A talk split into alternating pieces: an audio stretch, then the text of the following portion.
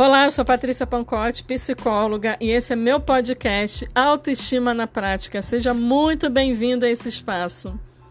Então, gente, estou aqui de volta para compartilhar temas muito práticos do nosso dia a dia sobre autoestima, sobre saúde mental também. E hoje a gente vai estar falando sobre dependência emocional ou dependência afetiva. Você já se pegou sofrendo demais por alguém? Hum, será?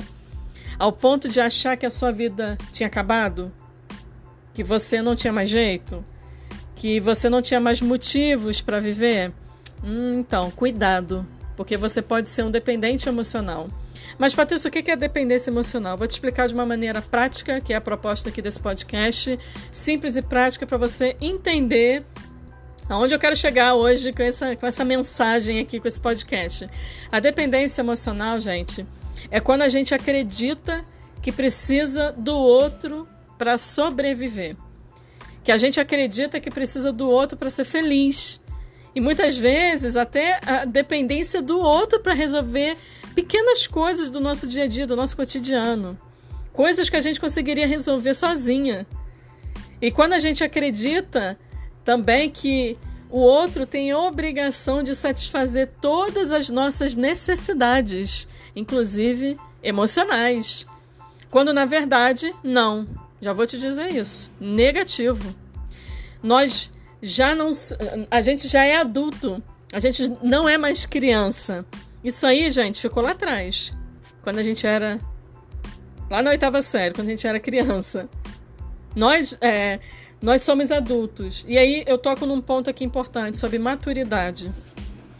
Né? E, e às vezes a gente está se comportando de uma maneira tão infantil, tão infantil, que a gente que não corresponde com a vida que nós temos hoje, com o nível de maturidade que a gente tem, não corresponde.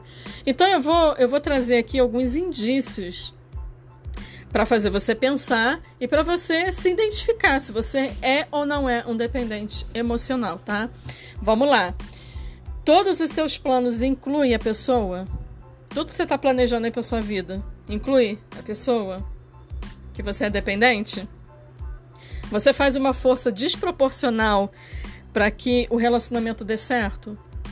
Muitas vezes você se dedica tanto é, tanto a esse relacionamento que as outras áreas da sua vida acabam sendo prejudicadas, tipo, você se dedica tanto a esse relacionamento que você manda para o espaço tudo, você não se dedica a nada mais. O que resume a sua vida é só esse relacionamento, mais nada. Será que você está assim? Ou você tem pensamentos de que o outro, que se o outro, né, possivelmente ir embora, né, você não vai saber o que fazer da vida sem ele? Você procura sempre o amor, o carinho, o afeto, resolver as carências sempre no outro e nunca busca olhar para dentro de você. Outro ponto também que é muito comum, quando o relacionamento termina ou ele entra em crise, a pessoa entra em total desespero, é, podendo desenvolver até quadros depressivos e ansiosos. Isso aí é uma coisa que é muito comum, como eu falei. E aí você deve estar pensando, Patrícia, meu Deus do céu, eu me identifico com isso. Total. Eu acho que eu realmente sou um dependente emocional. Então vamos lá. Agora eu quero te falar, eu vou te falar aqui o que você pode fazer para iniciar um processo de mudança. Papo reto, tá, gente? Seja firme em querer eliminar a dependência afetiva da sua vida. E quando eu falo seja firme, é você se posicionar todos os dias na direção dessa mudança. E ó, não é mágica não, tá? Não acredite em mágica, em fórmulas igual receitinha de bolo. Não é assim. É um processo. Por isso que você vai ter que ser firme em querer eliminar a dependência afetiva da sua vida. Outro ponto, entenda que você se basta. Entenda que você se basta. Crie mais pensamentos positivos sobre você. De repente você só está pensando coisa ruim a seu respeito. Comece a fazer planos sozinha. Gente, Vamos, vamos planejar, vamos sonhar. Você deixou de sonhar, sabe por quê que você deixou? Porque de repente você colocou o seu relacionamento no pódio da sua vida. Ele está lá em primeiro lugar. Nem você está nesse pódio, querida ou querido. Você nem está nesse pódio aí de primeiro, segundo, terceiro lugar. Sei lá que posição que você está. E aí você colocou no pedestal essa pessoa. E é importante dizer aqui, né, que Isso não quer dizer, gente, tudo isso que eu estou ensinando aqui para você, que você ame menos a outra pessoa. Isso quer dizer que você também gosta de curtir a sua própria companhia. Isso quer dizer que você também se ama. Isso não tem a ver com a outra pessoa, gente. Eu não tô, eu não tô te ensinando aqui a ser egoísta, não é isso. Mas que você entenda e, e que a sua própria companhia basta também. E que você precisa se amar também. Você é um, é um indivíduo, você é um ser humano que também tem a sua própria jornada.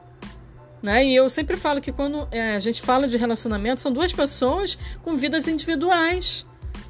E aí, esse, esse jogo de, de respeitar a individualidade do outro é importante para que o relacionamento seja saudável. As duas pessoas, elas precisam aprender a ficarem bem sozinhas. E eu vejo que isso, gente, é um problema na vida de muita gente.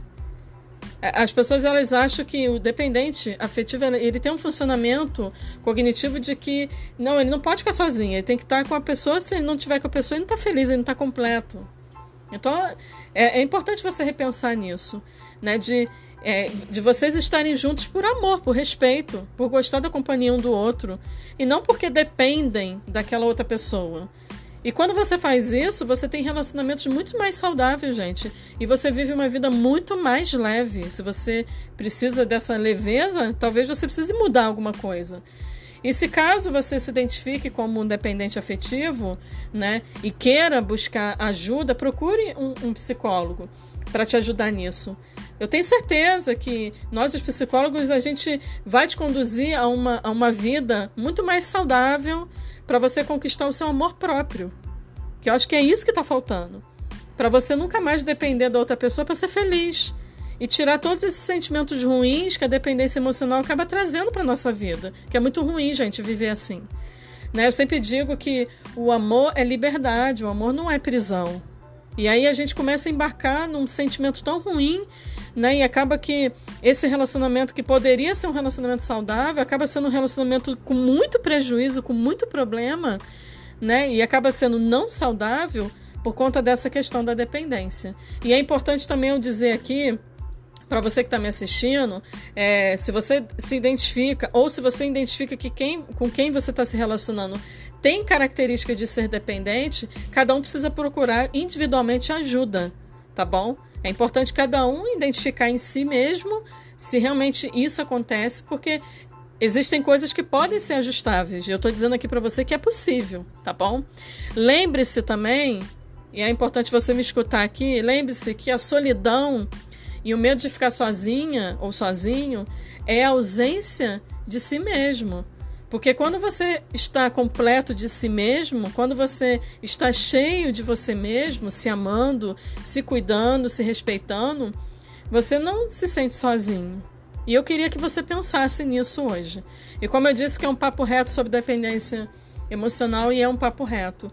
Pense nisso nessa nessa pequena reflexão aqui nesse podcast hoje e comece a mudar algumas coisas na sua vida, procurar ajuda, quem sabe, para que o seu relacionamento seja um relacionamento mais leve, mais saudável, mais feliz e não do jeito que tá. Então, se você se identificou a decisão está aí nas suas mãos de mudar a história da sua vida, tá bom? E se você gostou desse episódio do podcast, me siga lá no meu Instagram. Meu Instagram é arroba Patrícia Pancote e eu te espero aqui no próximo episódio. Um beijo, um beijo. Tchau, tchau.